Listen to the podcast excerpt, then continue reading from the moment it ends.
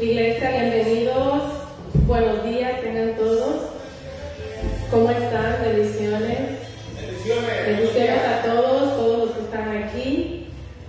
Vamos a darle gracias a Dios por un día más. Sabemos que es un día especial, ¿verdad? Porque un día como este celebramos nuestro día, el Día de las Madres. Vamos a tener un, un servicio, ¿verdad? Muy feliz, muy contento. Vamos a estar gozosos, ¿verdad? Por los que tenemos nuestra mamá que que es necesario y es muy, muy necesario que la celebremos, que reconozcamos todo el trabajo, ¿verdad? Que, que ellas hacen por nosotros y los que somos madres también por nuestros hijos, ¿verdad? Vamos a dar un fuerte aplauso a Dios primeramente, porque Él es el creador de todo, ¿verdad? Él es el creador de lo, de lo visible, lo invisible, de lo que vemos, de la existencia de todo lo que vemos él es el creador, es el que sostiene todo lo que vemos. Amén. ¿Cuántos estamos gozosos? Amén. Todos estamos bendecidos por un día más, ¿verdad? Todos estamos agradecidos a Dios porque Él nos da la vida, porque nos da la salud y la fuerza para levantarnos cada mañana y para estar en su casa adorándole, para estar nuevamente en su en su hogar, en su casa, donde Él habita. Nosotros venimos a, a llenarnos de su presencia, a saturarnos de su presencia, a inundarnos de Él, porque es una necesidad en nosotros, ¿verdad? Ya nosotros no podemos vivir sin eso. Necesitamos cada día de nuestra vida, así como tomas agua diariamente, así nuestro espíritu clama a Dios por esa palabra, por esa adoración que le damos juntos como iglesia, como hermanos, ¿verdad? Vamos a inclinar nuestro rostro.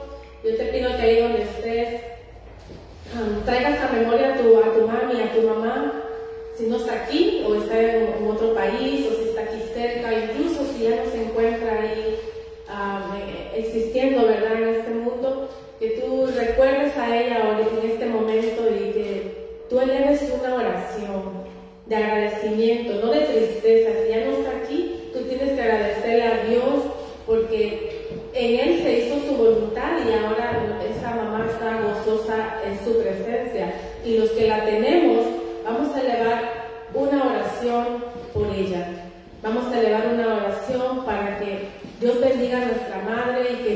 Siga dando esas fuerzas, ¿verdad? Pero primeramente vamos a exaltar a Dios. Gracias Señor te damos. Te reconocemos Señor como nuestro Padre, como nuestro Creador, nuestro Salvador. Dios, sabemos que estamos aquí, Señor, por ti y para ti.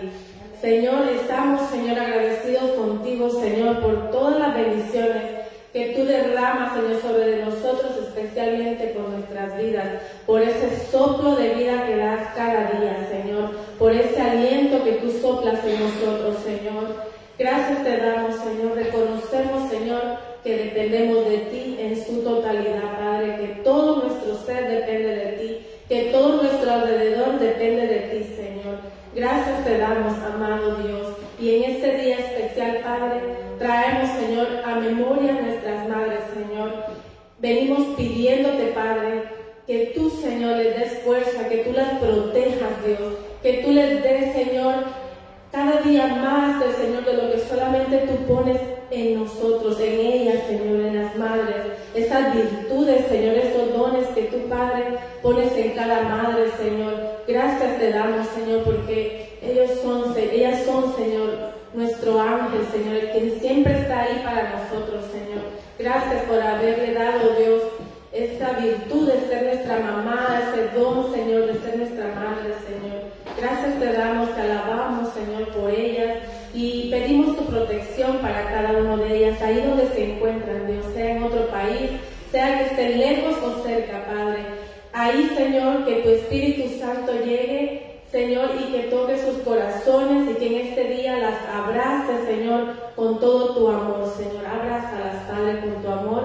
Y aquí, Padre, vamos a celebrar, vamos a estar, Señor, bendiciendo tu nombre, exaltando tu nombre, Señor así como a ti te agrada, en unidad, Padre, y en gozo. Gracias te damos, Jesús.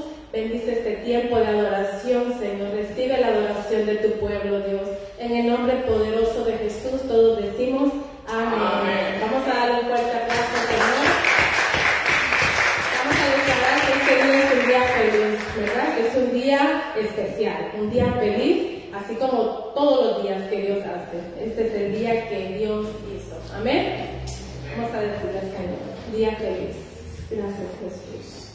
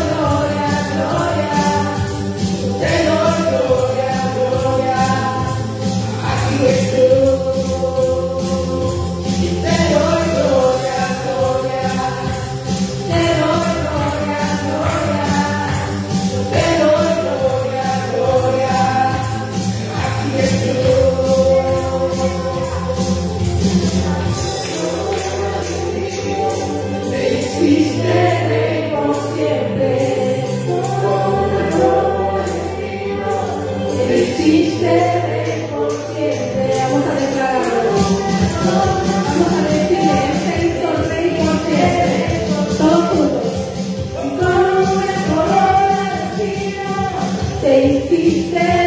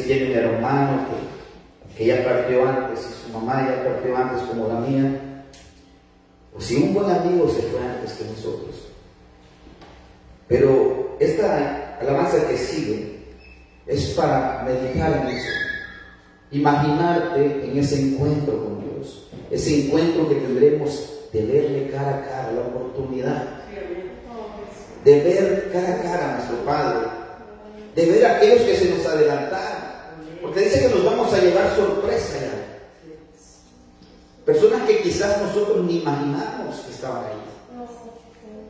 Y van a salir a nuestro encuentro y tú te vas a sorprender de verles ahí. Y te van a mostrar cosas, te van a mostrar calles de oro que ellos ya conocen. Cuando tú llegas a un barrio nuevo, el que ya conoces te empieza a mostrar esa, este es tal cosa, este es acá, este y va a llegar hasta así, y este es el salón donde adoramos al Padre. Y tú ahí te vas, como ya la viste, a ella, ya lo viste a, a, a, a esa persona, ahora tu anhelo va a ser ver a Jesús. Ver ahí ese, este aquí donde se encuentra el cordero inmolado. Y te va a hacer pasar. Vas a ver a todos los que están ahí adorando al rey con su vestidura blanca, junto e igual que las tuyas. Porque aquel que acepta a Jesús como Salvador, sus vestiduras son lavadas con la sangre del Cordero. Y ya no hay más manchas en sus vestiduras. Amén. Vamos a cantar esta alabanza. Y yo quiero que te imagines ese encuentro con tu Padre. Ese encuentro con los tuyos. Y ese momento especial donde van a decir, Carla, es tu turno, ven a ver a Jesús. Ponle tu nombre. Y vas a ver a Jesús ahí sentado en su gran trono blanco y el Padre y el Espíritu Santo. No como los imaginan o como los han pintado, un Dios enojado. No, sino un Dios con una gran sonrisa, un Jesús con una sonrisa diciendo que ven y, te va a dar un gran abrazo y te va a apachar como lo deseas. Y vas a estar viendo a los tuyos riéndose asombrado porque ellos ya tuvieron ese momento también. Así vamos a entonar esta alabanza. Y mediten ese momento.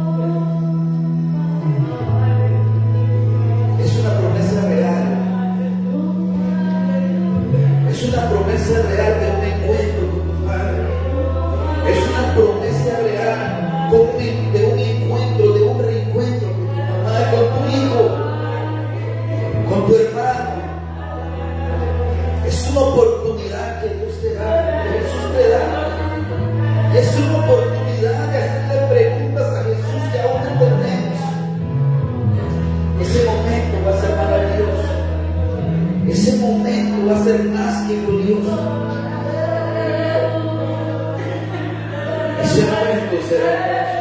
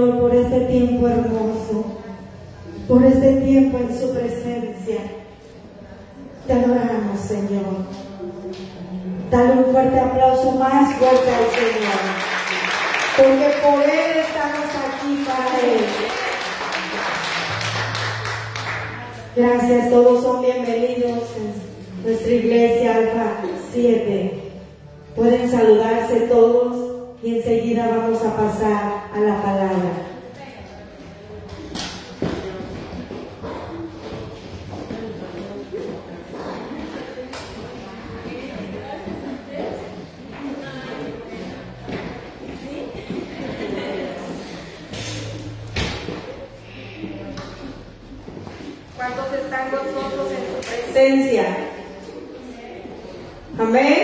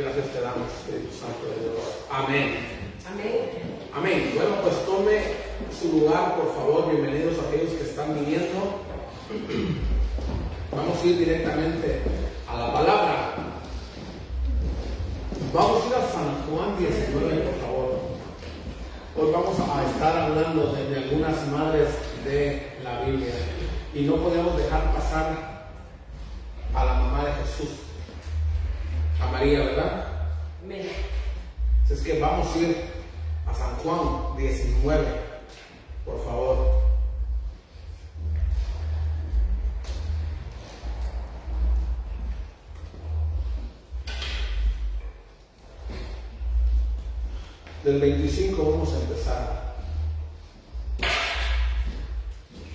Por favor.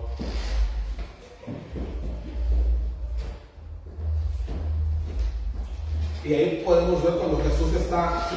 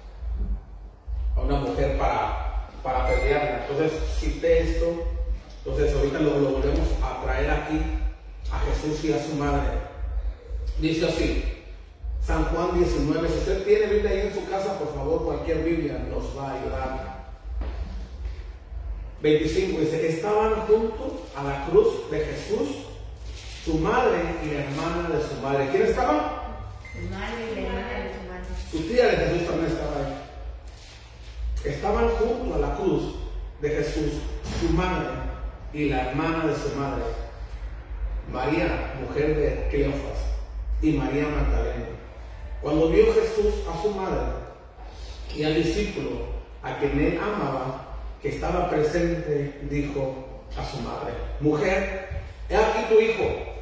Después dijo al discípulo, he aquí tu madre.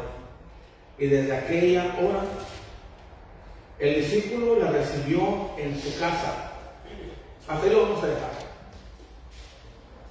Aquí nos, nos damos cuenta, Jesús ese fue el primogénito, ¿verdad? De, del matrimonio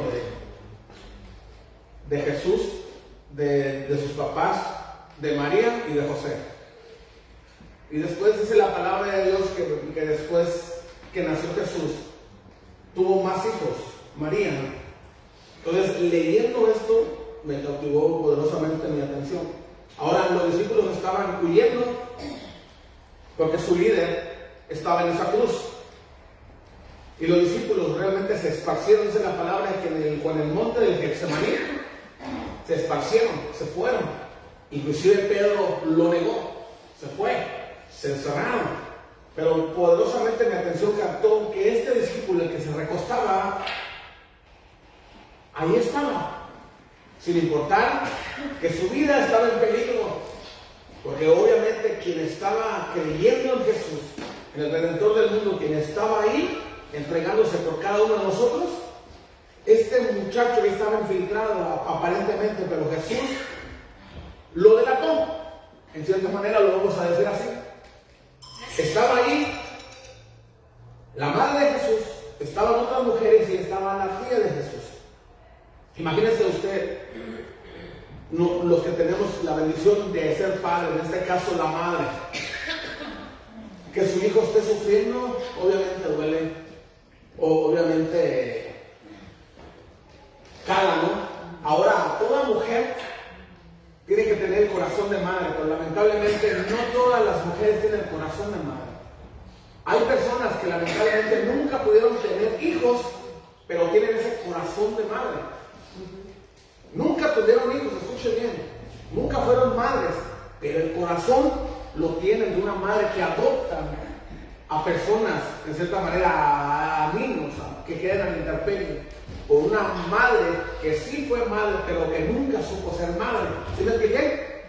Entonces lo adoptan familiares cercanos al pequeño, a la pequeña, que queda el interperie por irresponsabilidades de unos padres y de cierta manera de una madre que no se quiso o que no se quiere hacer cargo. ¿Cuántas personas, inclusive de aquí, desde este cuarto de la iglesia que estamos aquí, pudieron haber sido criados por los abuelos, por la abuela, que hizo ese, ese rol de madre, porque tiene ese corazón de madre, no necesariamente de abuela, inclusive se les llama madre cuando son criados. Bueno, yo a mi tía, que ya partió con el Señor, le pasó así. Ella estaba buscando, ella fracasó en su primer matrimonio y tuvo dos pequeños y los dejó. O sea, tuvo ese corazón de dejarlos. Yo estoy seguro que sí sufrió Pero ella quiso darle alguna vida mejor, sacarlos del rancho allá del lado de, de Alguilla, de la Robana por allá en Michoacán, la Guaje por allá, Naranjo de Chile, todas esas rancherías ahí, pueblos, ciudades. Entonces ella salió de ahí y se vino acá a Estados Unidos, se hizo su vida. Pero sus dos pequeños que quedaron allá fueron criados por mis abuelos. Ella era mi tía madre.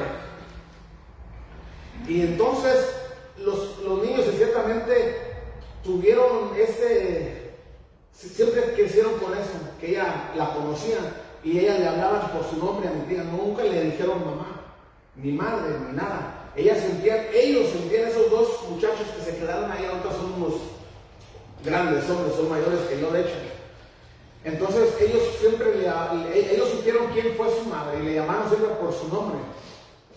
No, no voy a decir su nombre por respeto. Y le hablaban fulana, fulana, fulana, como si fuera cualquier otra persona. Cuando se dirigían a la abuela que nos crió, mi mamá, mi mamá, mi madre. Y siempre el afecto que tuvo la abuela para con los nietos era recíproco porque los nietos le, le correspondían ese amor que ella tuvo. Y así sucesivamente. La, bueno, mi madre fue viuda desde mi edad. Yo tengo 45 años. Mi madre partió con el Señor hace un año, pasadito un año. Y ella formó el rol de padre y de madre. Ahorita en la actualidad se ve mucho, se ve mucho ese rol. Y antes igual también, pero ahorita, ya ahorita con las redes sociales, que todo se sabe de, un punto, de ahorita que nos están mirando en, algún otro país, en algún estado de México, lo que sea, ya, ya lo que está pasando aquí en vivo se están enterando en algunos lugares. Ahorita ya las redes sociales este, es una arma muy poderosa para bien, para usarla para bien. Amén.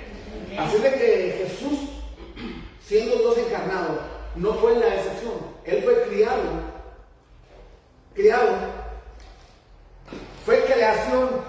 O sea, él era el criador, pero fue criado, es diferente.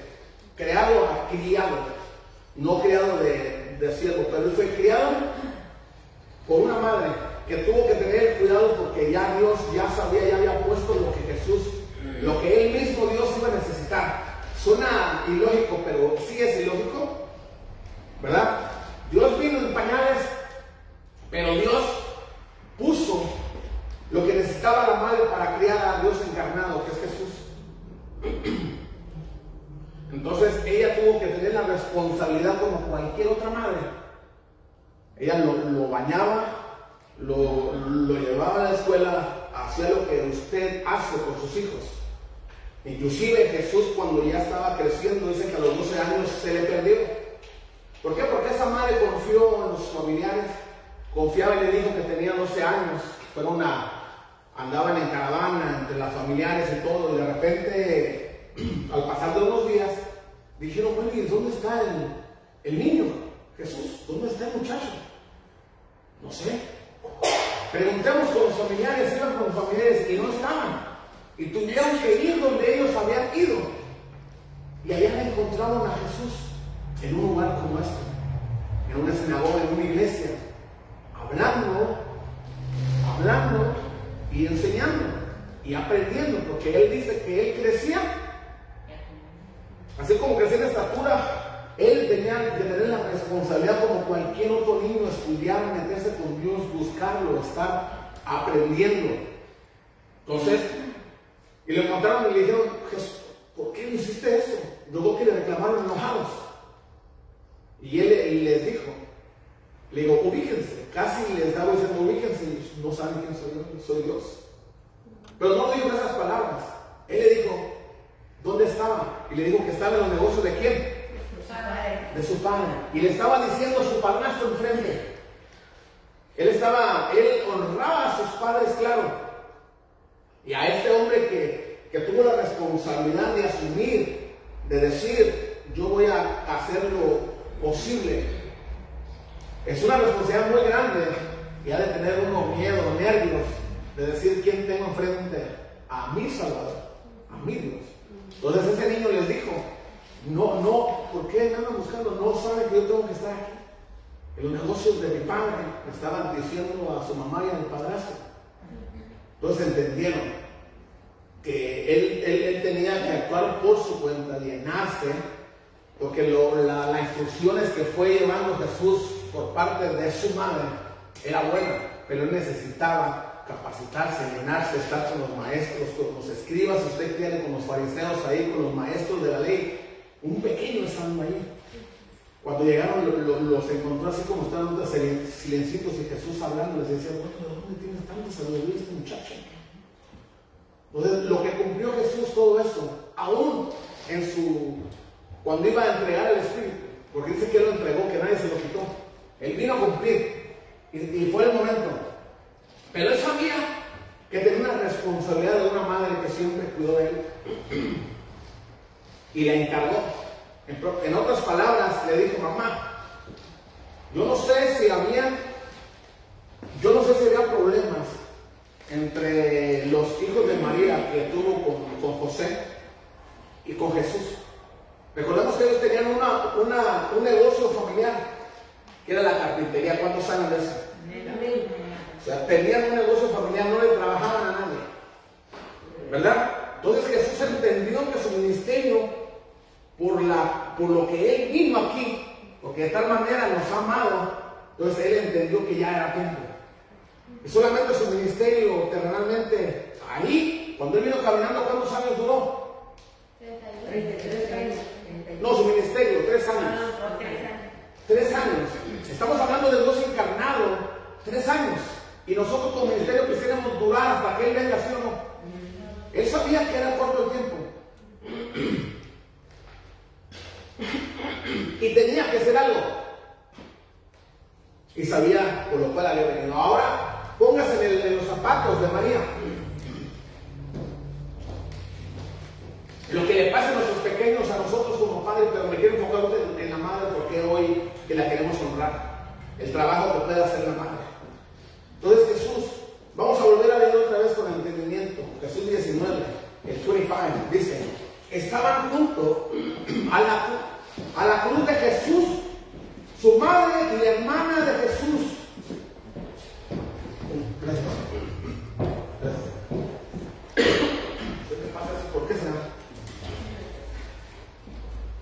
Gracias, Hilario. Bueno, a ver si no. Puede parecer como Kiko aquí con el cachete, ¿verdad? Pero bueno, es necesario. Estaban junto a la cruz de Jesús su madre y la hermana de su madre, María, mujer de Cleofas, y María Magdalena. Cuando vio Jesús a su madre y al discípulo a quien él amaba, se presume que era Juan, que estaba presente, dijo a su madre, mujer, he aquí tu hijo. Después dijo al discípulo, he aquí tu madre. Y desde aquella hora el discípulo la recibió en su casa. Ahora María tenía más hijos, ¿sí o no? Sí, amén. Dice que tenía hijos y dan sus nombres. Nombran cuatro varones y más una mujer, no dicen cuántas. Dicen que sus, sus hermanas están con nosotros. Servían ahí de alguna u otra forma. Entonces, ¿por qué cuando Jesús estaba en esa cruz, Él se le encargó al discípulo amado? No le dijo que te vas a quedar con mis hermanos, se van a hacer cargo de ti. Porque así como hay madres que son mujeres, pero que son madres, pero que no tienen ese corazón de madre, así habemos hijos, que hemos sido hijos, pero la ingratitud está ahí. No, no tenemos ese corazón de hijo. Me quiero chillar. Porque cuando uno se siente capaz, cuando el muchacho, la muchacha, cuando está en la pubertad, cuando está que se las puede todas uno, todos hemos pasado por aquí. Y lo que están pasando por aquí es, es una enseñanza que, tienen que, abrazar. Entonces, yo, yo de verdad en, mi juventud, cuando estuve creciendo, conocí, me, me, hicieron nombre a la fuerza, se puede decir, con cerveza, con cocaína y otras cosas, promiscuidad. Entonces yo siendo un niño de 14 años me enfrentaron me enfrenté con responsabilidades, con vicios, con muchas cosas de una persona adulta. Porque eso fue lo que se pensó que un hombre se tenía que ser instruido, no de otra forma. ¿Por qué? Porque me faltó un padre, me, faltó una figura paterna. Pero hasta cierto punto yo lo encontré en mi madre. Ella hizo su rol de padre y madre, estuvo trabajando de cierta manera, en, en siendo 10, ella hizo su parte y se agradece mucho a mi madrecita. Entonces, a mí me, queda así como diciendo, ¿por qué se le encargó un discípulo? ¿Por qué los hijos no asumieron la responsabilidad diciendo, ok, se va nuestro hermano Jesús? Y nosotros vamos a hacer cargo de, la madre. Pero, y, digo, bueno, ¿por qué Jesús haría eso así? A lo mejor había, uh, en la familia estaba dividida, ok, y, viendo la palabra así, Jesús dice que Él no vino, dice que va a estar en contra la nuera, contra la suegra, la familia en sí va a estar dividido por su nombre de Él. Porque unos íbamos a tomar la responsabilidad, tener fe en Jesús, en nosotros reconocerlo a Él como nuestro único y suficiente Salvador. Y la tradición, vamos a decirlo así, y la tradición va a decir, no, yo no voy a negar lo que mi madre, lo que mis padres me inculcaron. Oye, pero la Biblia no importa, aunque perezca, yo no voy a traicionar, yo no voy a voltear bandera. Entonces sus hermanos, dice que también lo atacaban a Jesús. lo atacaban a él y se burlaban de él, le hacían bullying, le decían, ¿qué estás aquí? Ve, que al mundo, sal. No puedes que tú, que acá, ve y a tus discípulos. Y él lo arrepentía y decía, ustedes que están prestos para las cosas del mundo, yo no, mi tiempo, ahí. Entonces él estaba apartado. Entonces yo no sé si porque ya no estaba Jesús, cómo se llevaba la familia de Jesús, cómo trataban, cómo miraba a Jesús, que sus hermanos trataban a su madre. Por eso él le dijo, amigo, él no le dijo discípulo, ¿verdad? Porque él le dijo que eran su amigo, ya no eran amigos, ¿verdad? Que somos amigos de Jesús. Amén. Que ella dijo, ya no les voy a llamar más siervos, ni nada.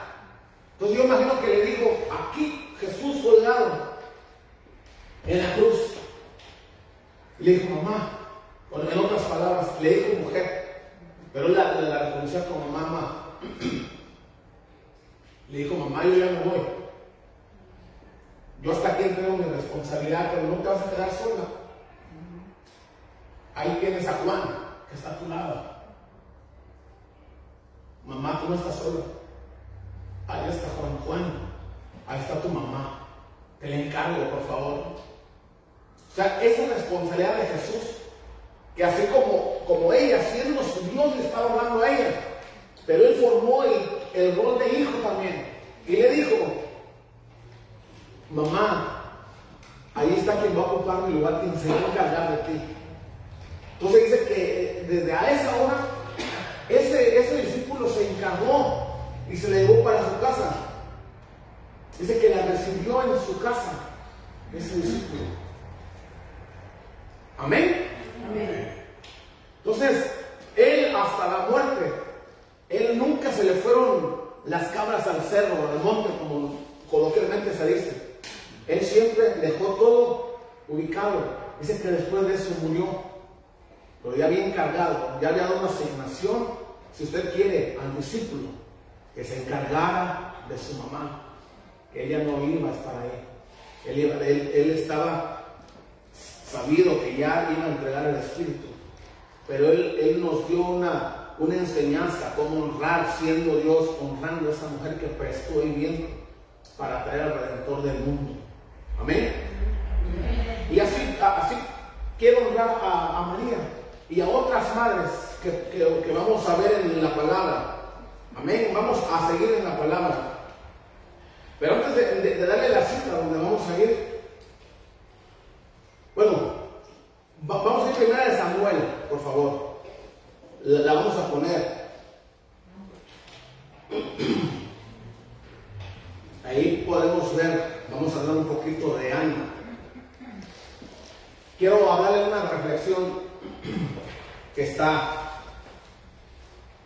Dice que una madre trabajaba en una escuela pública donde su hijo era alumno de, de ahí, de esa escuela. Y para el sustento familiar del hogar, esa madre tenía que trabajar. Pero esa madre en particular estaba, le, vamos a poner esos términos, estaba defectuosa. No tenía un ojo, estaba tuerto. Entonces el niño no entendía.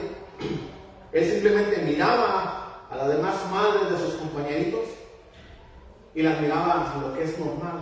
Luego miraba a su madre y la miraba que le faltaba un ojo. Y él de cierta manera se avergonzaba a ella.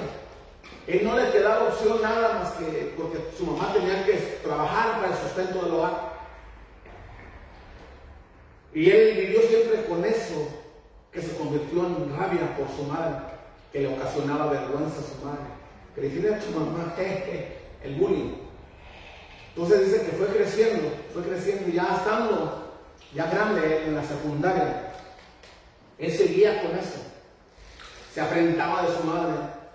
Y en una, una ocasión su madre fue a la secundaria, a la escuela, al high school, y fue para ver las calificaciones y dijo, ¿cómo iba su hijo? Y el muchacho ya adulto, grande, ya unos 17 años, vio a su mamá y se escondió y, no sabía dónde meterse. Porque él se afrentaba de ella, se avergonzaba. Y luego su madre se fue. para el hogar, para la casa, y él quería que sonara la chicharra para irle a reclamar porque él lo avergonzaba públicamente. y cabal se fue. O sea que acabando de la escuela él fue y le restregó en la cara y le dijo, la, la la trató muy mal, que se apartara de él, que desapareciera, que no lo soportaba, que le daba vergüenza que ella fuera su madre por su aspecto grotesco que él pensaba hacia ella. Su madre siempre callaba.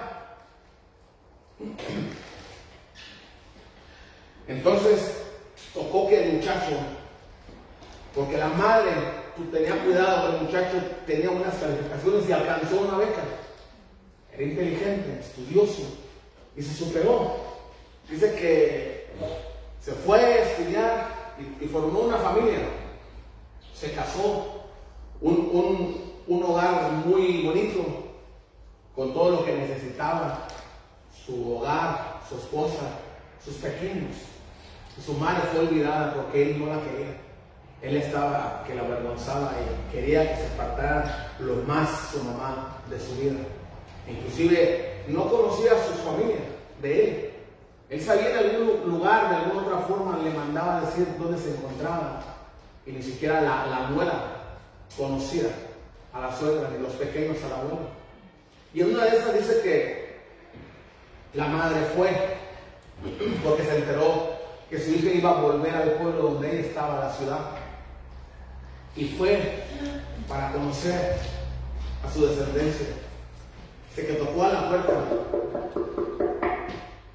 y abrieron los pequeños, los niños, y la miraron. Se empezaron a burlar de ella por su aspecto de ella. Dice que los espantó, se espantaron, nunca habían visto a una persona que le faltaba Y entonces llegó y dijo, ¿qué pasó? No sé, no fui está alguien. Entonces ella sintió ese rechazo de su hijo, la vio, la conoció. ¿Por qué haces aquí? Entonces ella, para que la familia de su hijo no pensara que era la madre, dijo, perdón,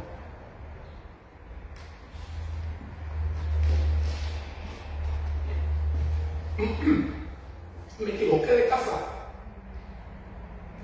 Y se fue triste. Se fue a, su ciudad otra vez.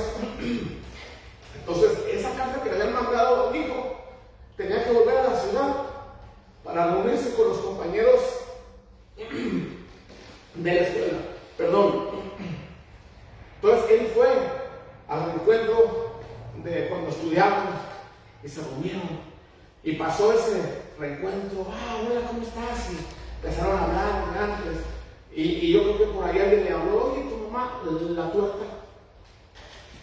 Y yo creo que le restregaban eso. Entonces él dijo, voy a ver la casa donde viví. Pero él iba, fue a la casa y vio la casita ahí y se arrimó y preguntó por curiosidad y la señora no sé, se murió, tú eres su hijo, ¿verdad? Y dice, sí. Él dice que no sintió nada en su corazón, que su mamá se había muerto. Y dice, pero ella, ella supo que ibas a venir. Te dejó esta carta. Ok, está bien. Agarró y la leyó. Y le empezó a decir que lo quería mucho, que siempre pensaba en él, que era lo que más amaba en el mundo. y dijo, hijo, cuando estabas pequeño, tuviste un gran accidente y te afectó tu ojo y te lo tuvieron que sacar. Pero yo como madre, no quise que tú crecieras así. Y me sacaron mi ojo. Y ahora que con mi ojo ves el mundo, yo me siento que traes algo de mí en ti. Y él no sabía eso, que cuando leyó se quebrantó y dijo, ay, perdóname. Ya era demasiado tarde. Ya no estaba la madre para escuchar el arrepentimiento que el hijo se arrepintió. Pero a lo que voy es de que la muerte de la madre no importa que ella se quedó tuerta, que fue el bullying, que se volaba pudo entender eso hasta que él supo por letra y puño de la madre que en la condición que él se encontraba, él tenía que estar así, no, no la mamá. Y él se dio cuenta del amor tan grande y inmenso. Entonces fue y le habló y le dijo su abuela, pero ya tarde. Así de que, perdón que me emocione, pero pues, como saben, yo, mi mamá se, se, acaba de morir, pero recordando cosas, sí, sí dan pega, porque uno es humano. Amén. Amén. Así de que, de, que vamos a la palabra, solamente quería traer esa reflexión de que no toda la mujer puede ser madre, porque no todas tienen el corazón de madre. Y hay unas que no pudieron tener hijos nunca, pero ese corazón de madre, de abrazar, de querer, de apapachar, de dar ese amor incondicional de una madre. Aquí habla primera de Samuel 1, que habló un poquito, que ya hemos hablado de eso. Entonces en la radio estuve hablando un poco de Ana, que ella era estéril. Ella es estéril. El cana su marido. Y su rival, su rival de amores, se burlaba de ella porque ella era estéril. Entonces, siempre que iban a, a llevar, a dar gracias al templo, iban y subían toda la familia. Y esta mujer llamada Penina se burlaba de Ana. Se burlaba le decía, tú, le hacía bullying le decía barbaridad y media.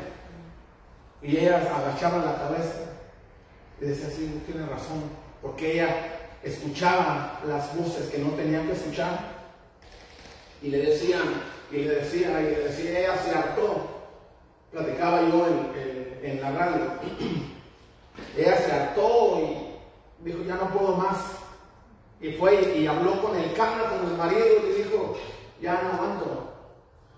Ya, ya, estoy harto de que siempre, siempre me estén restregando la cara que no puedo dar hijos.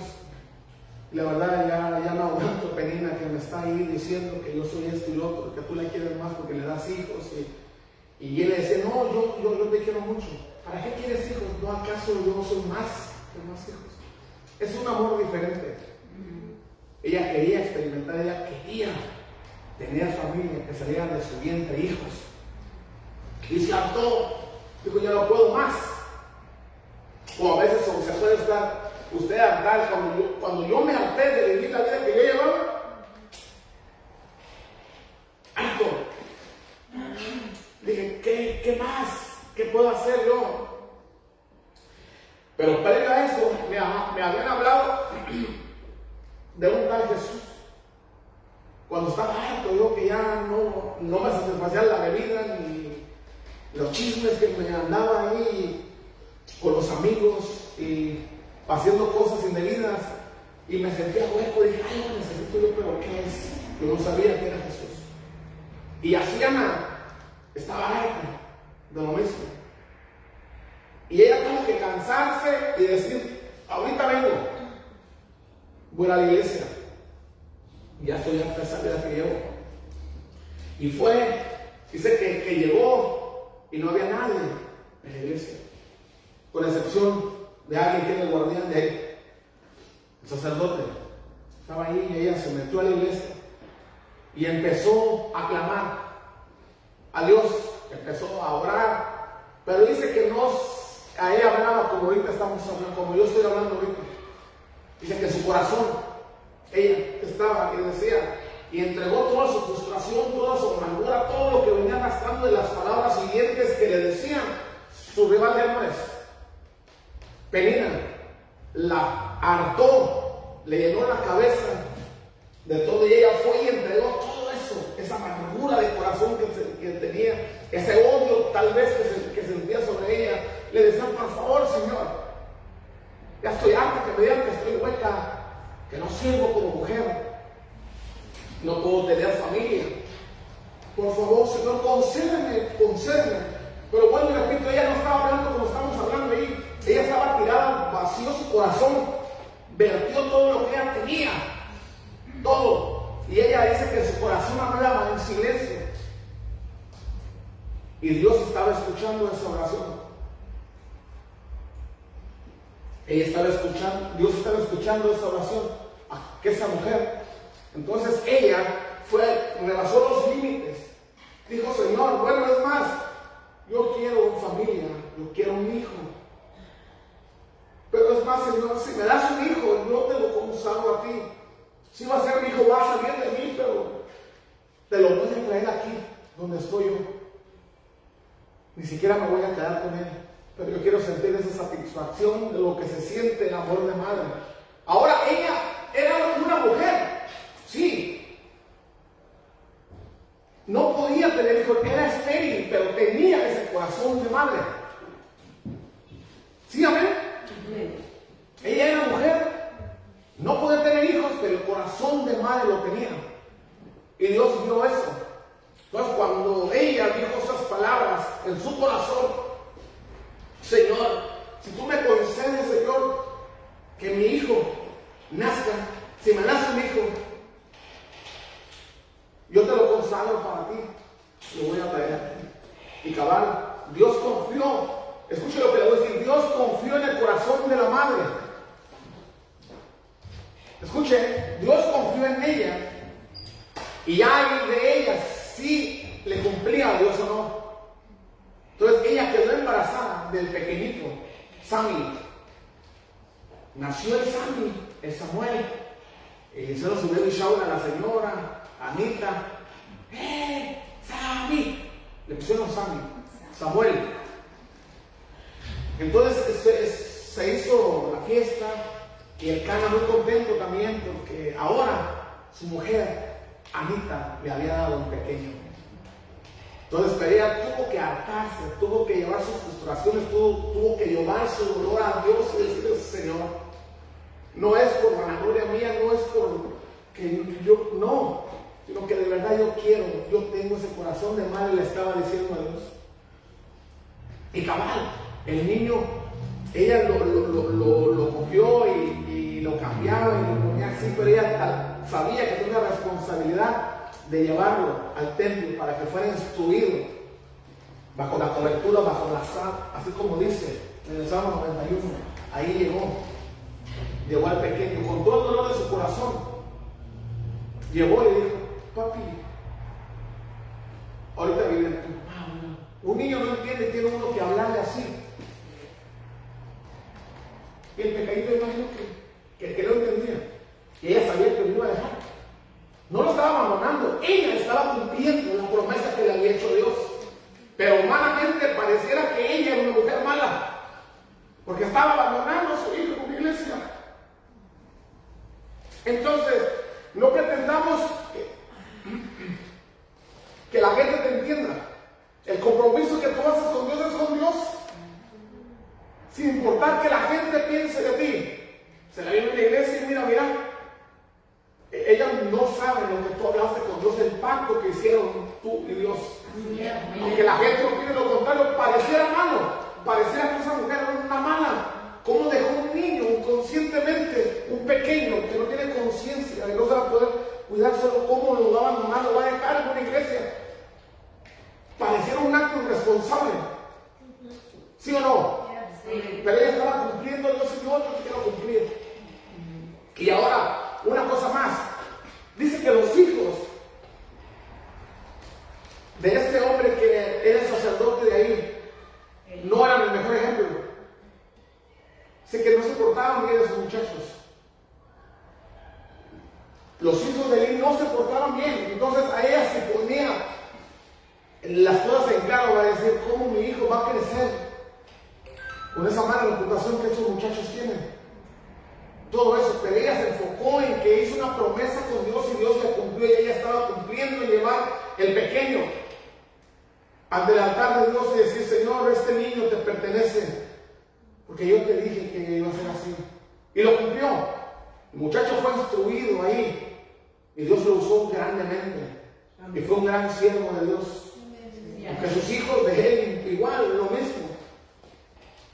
Entonces, así el corazón de madre, que tuvo ese corazón de ella de, de dejar al pequeño y de vez en cuando lo iba a visitar a darle vueltas porque su corazón estaba ligado a su hijo.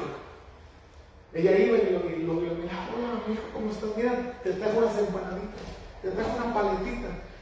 Interactuaba con él, ella hablaba, yo creo un ratito y se tenía que ir otra vez. Pero ella tenía la satisfacción de ver a su pequeño de que lo estaba instruyendo en la casa del Señor, para que después de grande no se apartara. La palabra sí dice sí o no. Y el niño fue efectivo en lo que Dios lo, llamó a hacer y él cumplió. Las expectativas que Dios tenía para él, cabal, las cumplió. Pero una madre tuvo que, o sea, ella estaba destinada a ser una mujer que no tenía, que no iba a tener familia, pero tenía ese corazón de madre. Pero porque ella fue y clamó y pidió su bendición, ese niño le vino, por gracia de Dios. Y no solamente nació por nacer, ese niño con propósito fue así. Cada uno de nosotros tenemos una asignación, un propósito por el cual estamos aquí en la tierra. Amén. Amén. Y hablando de las madres, a una madre que también quiero honrar es a una, se llama Jocabed. Jocabed es la mamá de Moisés. La mamá de Moisés tuvo que desprenderse, al igual que Ana, de su, gran, de su pequeñito. Los niños en la infancia, los conocidos le, le decían el Moy. Moisés.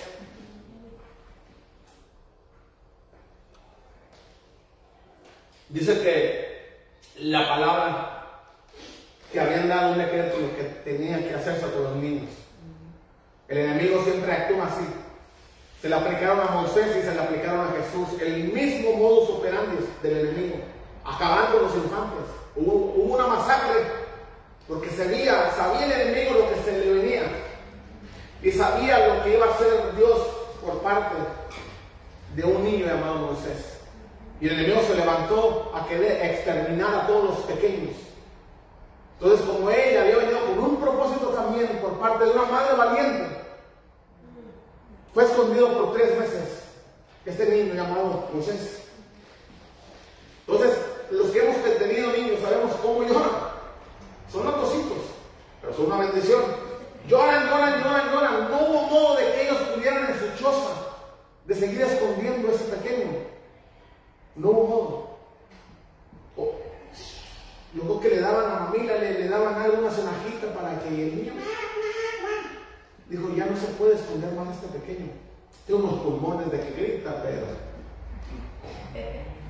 Vamos a hacer algo, dijo la mamá. Y habló con su hija, a su hija mayor, llamada Miriam. ¿Verdad? Entonces dijo, ¿sabes qué? Escuche bien. Este acto pareciera irresponsable también. Y empezaron a planear cómo iban a hacer para salvarle la vida al pequeño Moy. Y empezaron a planear y se pusieron de acuerdo, madre e hija, lo que tenían que hacer con el pequeñito. Y empezaron a hacer, dice que empezaron a tejer una tipo canasta y, le pusieron este, unos bejuquitos y le pusieron algo para que el niño estuviera cómodo, para que no se le metiera el agua.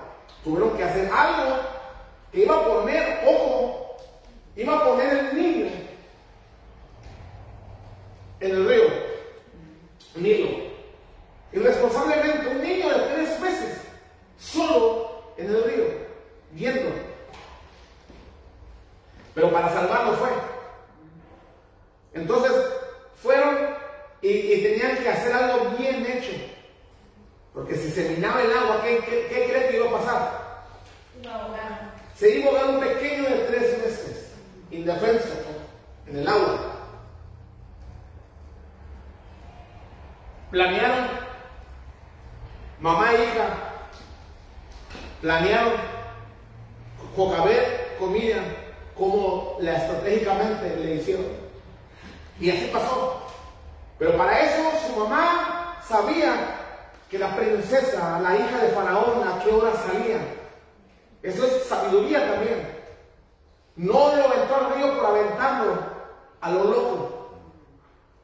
Ella sabía qué hora salía la princesa con las demás muchachas, las damitas que la acompañaban ahí. Ella sabía. Dice, a tales horas vamos a planear, a tales horas vamos a llevar al niño.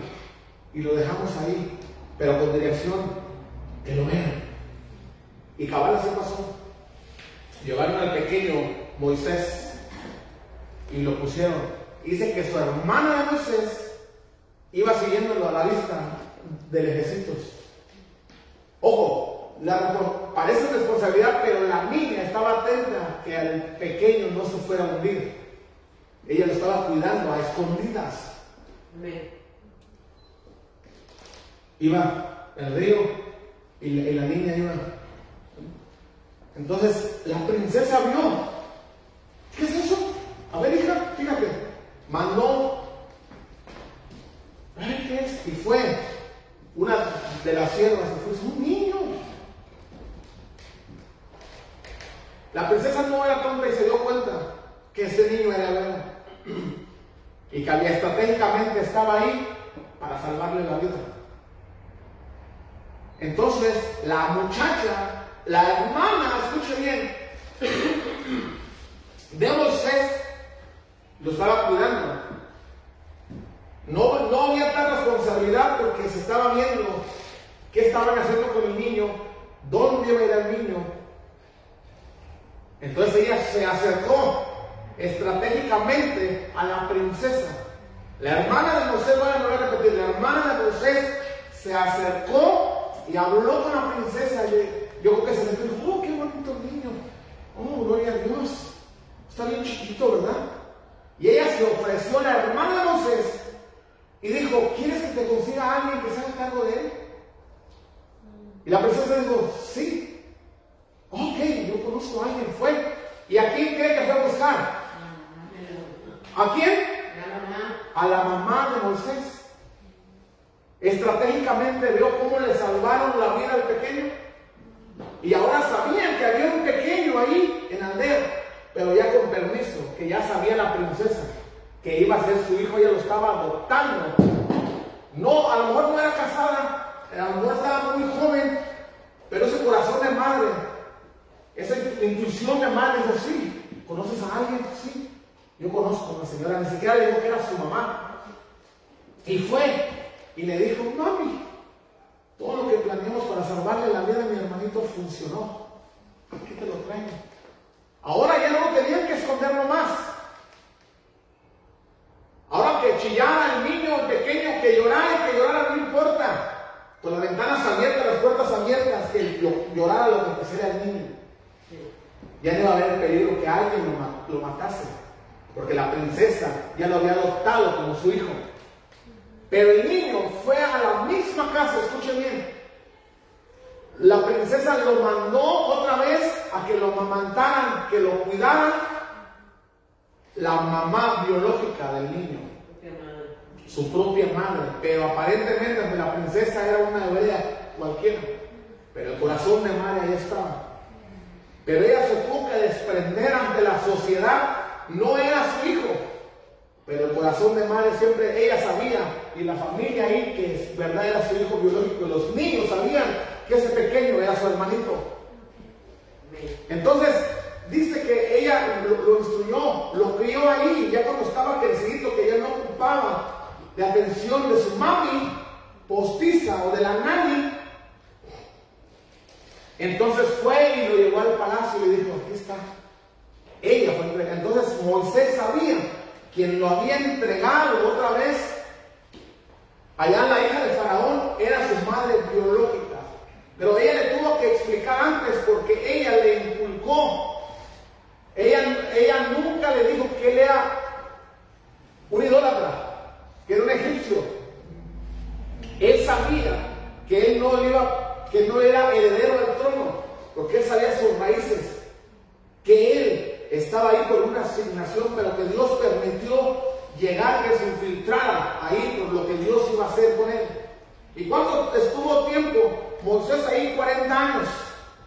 40 años. Y su madre lo miraba de lejos. Y decía, ahí está mi hijo. Hijo. Yo creo que Moisés también escondía le daba a su, a Y su madre, con el simple hecho de ver a su pequeño ahí, respiraba y sentía la satisfacción que ella no podía abiertamente decirle, hijo mío, te amo. Pero ella sabía se juntaban en el hogar en la casa y se abrazaban la madre con los hermanos, el hijo Moisés, se besaban, pero ella, le, ella como se dice, le inculcó el temor a Jehová. Porque ella lo crió, vuelvo repito, pero ahora con permiso de la princesa, estratégicamente. Vean qué chulada. Entonces, él supo todo quién era su Dios, quién era su madre, quién era su familia. Y sabía que donde él iba, iba con la estrategia de Dios. Y el cabal así pasó. Pero a lo que voy que Jocabé se tuvo que desprender de este, de renunciar en cierta manera. ¿Qué tal si no le, le los planes como ella pensaba? ¿Qué tal si niño se lo ahogaba? ¿Qué, ¿Qué, tal si se lo hallaba otra persona más que no fuera la princesa? Si la princesa se hubiera negado, así, no, no, no, no, no, yo lo creo o, busco a ver quién lo cría. La mujer pierde al pequeño. Jocabet nunca hubiera amamantado libremente a su pequeño. Pero Dios le estaba favoreciendo de ahí porque sabía lo que iba a ser, que iba a ser el libertador del pueblo. Amén. Así es. Así es de que nos damos cuenta que el corazón de madre va más allá de cualquier otra cosa. Inclusive, Dios se puso, quiero que vayamos a la palabra, Dios se puso, se comparó con el corazón de la madre. Wow. Vaya por favor conmigo a Isaías 49.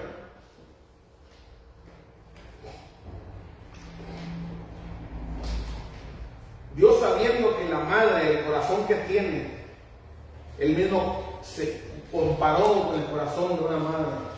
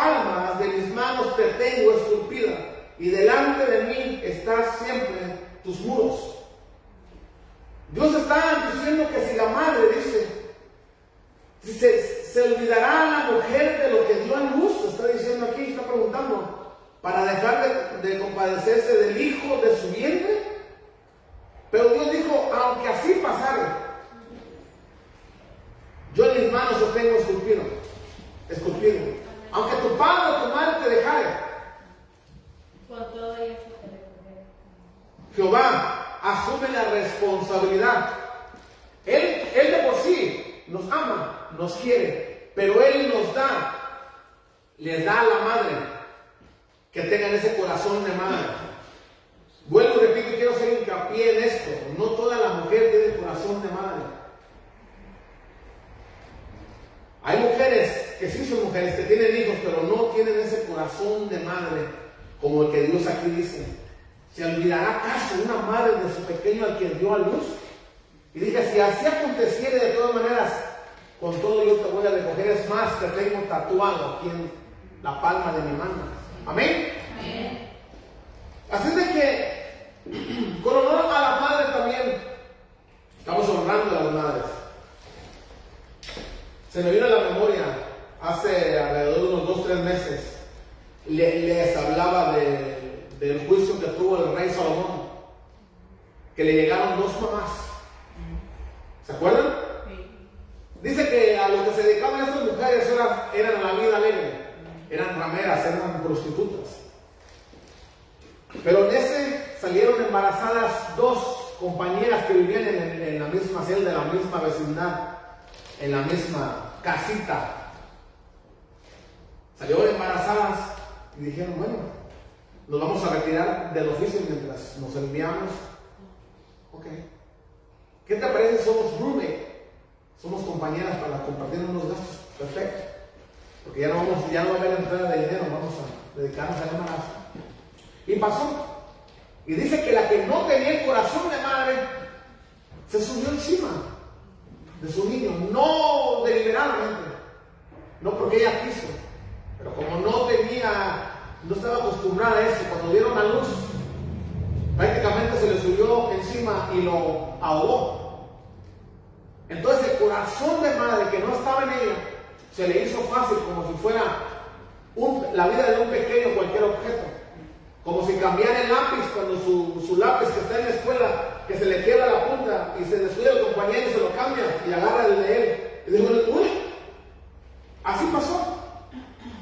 Esta mujer se aprovechó que la mujer que estaba cuidando a su pequeño, que tenía mucho cuidado de ella, y fue responsable en cuidar al, pequeñín, estaba en un profundo sueño cuando se le arrebató de sus manos y le llevó el niño que había muerto.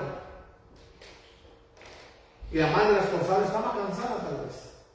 Estaba muy agotada porque el niño la desveló X y no se dio cuenta cuando hubo esa transición de niños. Entonces cuando dice que en la oscuridad le quiso dar la intuición de madre, de darle de comer al pequeño, le quiso dar de comer, y el pequeño nunca respondió más. Estaba oscuro, recordemos que no había PG&E, no había Comisión Federal de Electricidad, ya no me conociendo. No había. Pereira, en su desespero, vio que estaba muerto su pequeño. Él ahí sabía que su hijo se le había muerto. Ella no sabía que le habían formado una treta. Y ella no fue y, despertó a la compañera, que yo que ni dormida estaba. Estaba con el hijo robado vivo, aquí. Y la otra, lo que ya no durmió, hasta que amaneció otra vez, la luz se vino. Y vio que no era su pequeño.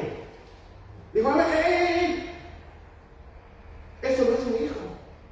Y empezó a ver, este que traes cosas, dijo, no, que no, que no. Y se armó el alboroto. Entonces cuando fueron con el rey Salomón, que previo a eso, Dios ya sabía que iba a tener esa, ese problema grande. Pero para eso Salomón le pidió qué? Sabiduría. Sabiduría que viene de arriba, de Dios. Para hacer las cosas, para juzgar cabalmente, con justicia.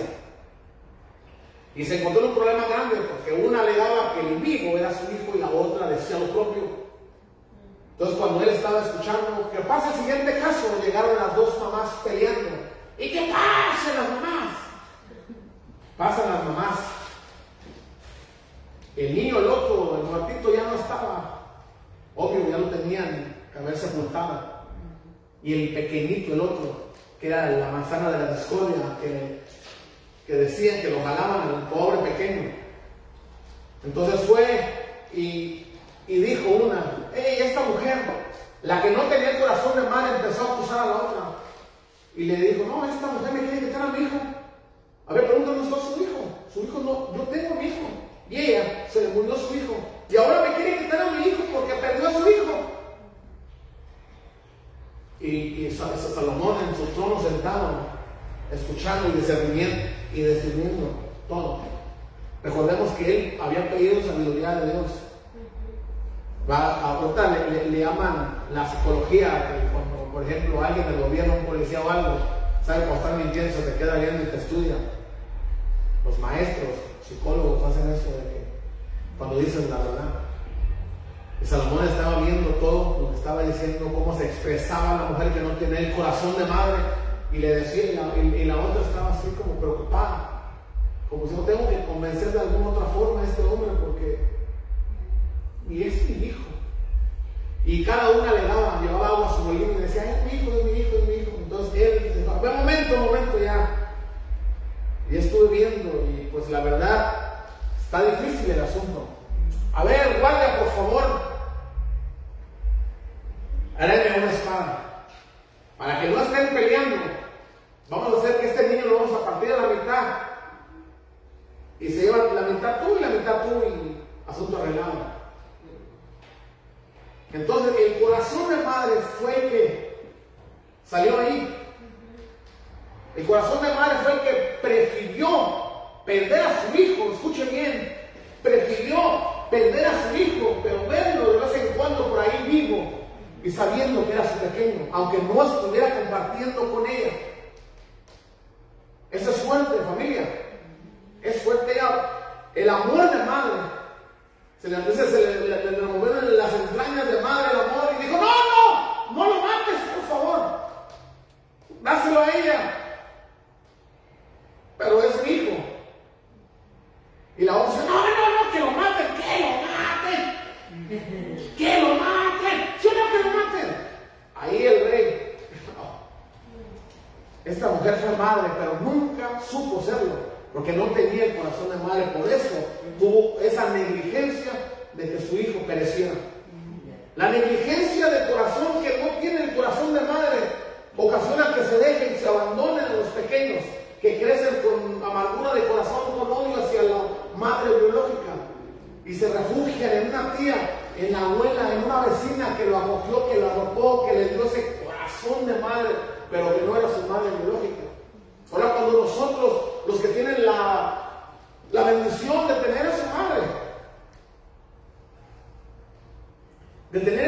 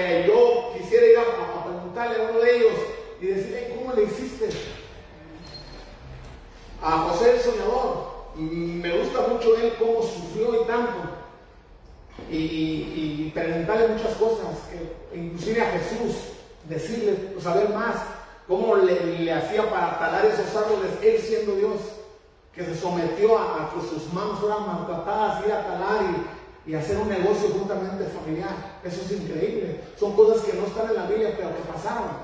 Amén. Amén. Así es que el corazón de madre no necesariamente es porque es mujer, tienen ese corazón. Pero Dios aquí dice que dice, ¿se olvidará acaso una madre cuando para un hijo? Y si llegara a pasar así, yo te voy a tatuar, te voy a tener esculpida, esculpido en las palmas de mi mano y nunca nadie me va a arrebatar. Amén. Amén. Así es de que con eso yo quiero de verdad honrar a, las madres. Que en su, en su día, hoy, el, Día de las Madres, recordamos unas familias, unas madres comunes y corrientes que estuvieron en la Biblia, pero madres que tenían ese corazón tan grande que el mismo Dios dijo, wow, así como Sion dice, yo me encargo de ti, y lo que me, llama poderosamente la atención, este, lleva a terminar, pero no quiero irme sin hacer hincapié en esto, en, lo, que, lo, que habla y, dice aquí. Dice, para que digan los presos salir y a los que están en tinieblas, ahí mismo en Isaías 49, mostrados en los caminos, serán apacentados y en todas las alturas tendrán sus pastos, no tendrán hambre ni sed.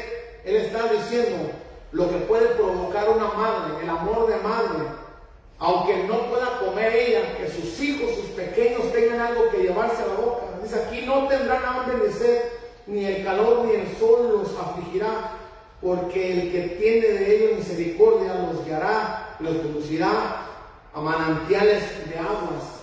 ¿Quién lo puede hacer sino la mamá? La madre. Aunque esté lo que esté, yo inclusive uno como padre lo mismo, que no hay de comer lo suficiente. No, está bien. Inclusive no puedan decir que ya no hay una nevera, que ya no hay refrigerador, ya no hay nada, la cazuela está vacía. Hijo, vengan mis niños, coman.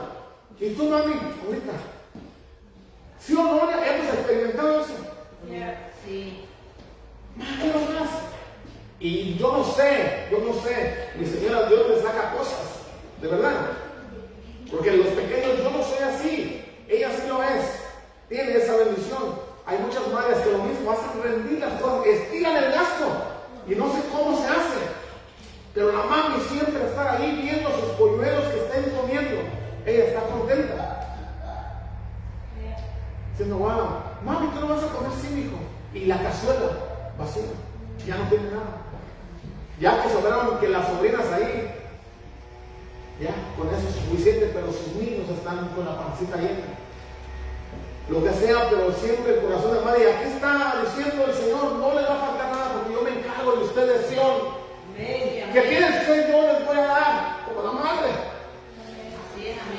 Yo no me voy a olvidar porque la madre no lo va a hacer y si llegase a hacer, con todo yo lo voy a recoger. Amén.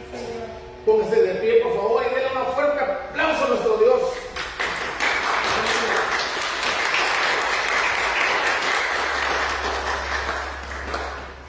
Bueno, pues felicidades a nuestra madre.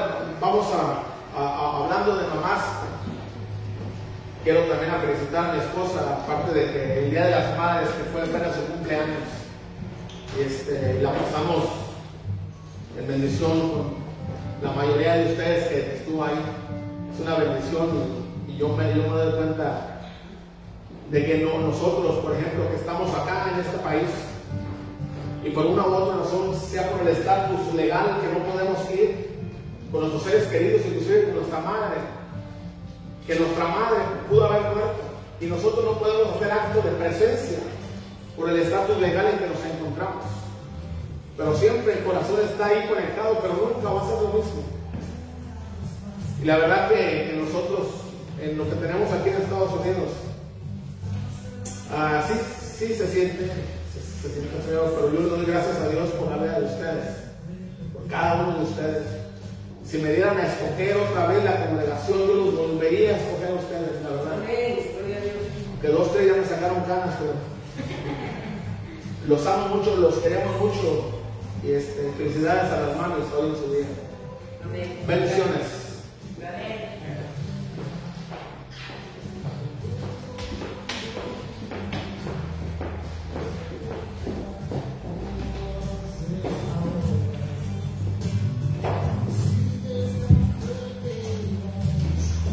bendiciones para todos. Vamos a, vamos a terminar este tiempo orando y también vamos a participar de la cena del Señor el día de hoy. Y bueno, felicitamos a cada mamá que está aquí, aún las que no pudieron llegar. Creo que esta palabra no tan solo es para las mujeres, ¿verdad? Porque a través de, lo que escuchamos de la palabra, los esposos, ¿verdad? Pueden recordar cada detalle de, cada madre que se esfuerza cada día, ¿verdad? En suplir el alimento, en ayudar en los quehaceres, en todo lo que se necesite para el hogar, ¿verdad? La, la mujer es esa mujer que le da el brillo a un hogar. Y yo creo que, que como padres, como hijos, ¿verdad? Este, las mamás ocupan un lugar muy especial en cada hogar y, bueno, es tiempo para reconocerlo y para que nunca se nos olvide cada detalle. Porque yo soy madre, pero también, ¿verdad? Gracias a Dios tengo a mi mamá y puedo valorar, puedo también recordar, a lo mejor yo en momentos yo nunca pensé en que mi madre algún día tal vez pudiera haberse quedado sin comer, Pero también viví esos momentos donde yo no la veía, que a veces ella se sentaba a la mesa. Ella, yo veía que nos servía a todos, pero uno en realidad a veces, ¿verdad? No se da cuenta qué hay atrás de, de su corazón o que ella está mirando, ¿verdad? Y lo que está mirando es primero saciar a sus hijos, complacer que, que nuestros hijos, ¿verdad? Que estén bien. Y yo digo, una de esas veces, la realidad es que no sé si tal vez también pude haber pasado ese momento sin darme cuenta. Pero lo único que yo puedo recordar de mi mamá es que nunca me faltó de comer, ¿verdad? Que siempre estaba atenta ahí a darnos el plato de comida. Y asimismo cada una de ustedes, yo sé que ha sido una buena mujer en su hogar, esforzada, que aunque a veces, ¿verdad?, nos toca trabajar, pero siempre llegamos, ¿verdad?, de trabajar pensando en que tenemos que tener y suplir a nuestra familia. Y yo las felicito a cada una de ustedes. Sigan siendo esas mujeres esforzadas, valientes, dedicadas, esa mujer idónea, esa mujer que le da el brillo a ese hogar. Amén. Y, bueno, y, también, pues gracias a, cada esposo, ¿verdad? Que es parte de, de esa familia, que también él es el proveedor, ¿verdad? Él es el que suple, Él es nuestro, son la cabeza de los hogares, el respaldo, ¿verdad? Cuando uno de mujer, ¿verdad? Está al lado de su esposo, siente uno que no le falta, claro, primero es Dios, ¿verdad? Pero con nuestros esposos nos sentimos completas, ¿verdad? Y cuando ellos no están, sentimos que algo nos falta. Entonces, nos necesitamos mutuamente uno a otro. Y hoy vamos a dar, pues, gracias al Señor porque Él nos ha permitido estar de pie a todas y gracias a Dios por lo que Él ha hecho, por lo que va a hacer, lo que va a seguir haciendo y declaramos, ¿verdad?, que somos esas mujeres de fe, esas mujeres guerreras, esas mujeres valientes, ¿verdad?, aguerridas, esas mujeres que no se vencen, ¿verdad?, sino que siguen trascendiendo y marcando, ¿verdad?, la diferencia en todo momento y a donde quiera que nosotros vayamos, comenzando desde nuestros hogares para nuestros hijos. Amén. Amén, pues vamos a, a pasar todos aquí al frente. Vamos a, vénganse con sus, con sus hijos. Si pueden traer a los niños también, por favor. Y vamos a terminar todos unidos aquí al frente. Vamos primeramente a darle gracias al Señor y después de darle gracias al Señor vamos a participar de la cena. Primeramente vamos a orar. Dense un pasito más al frente, vénganse. Vénganse jovencitos, vénganse Brian, Omar. Vente Pedro, vénganse para acá todos.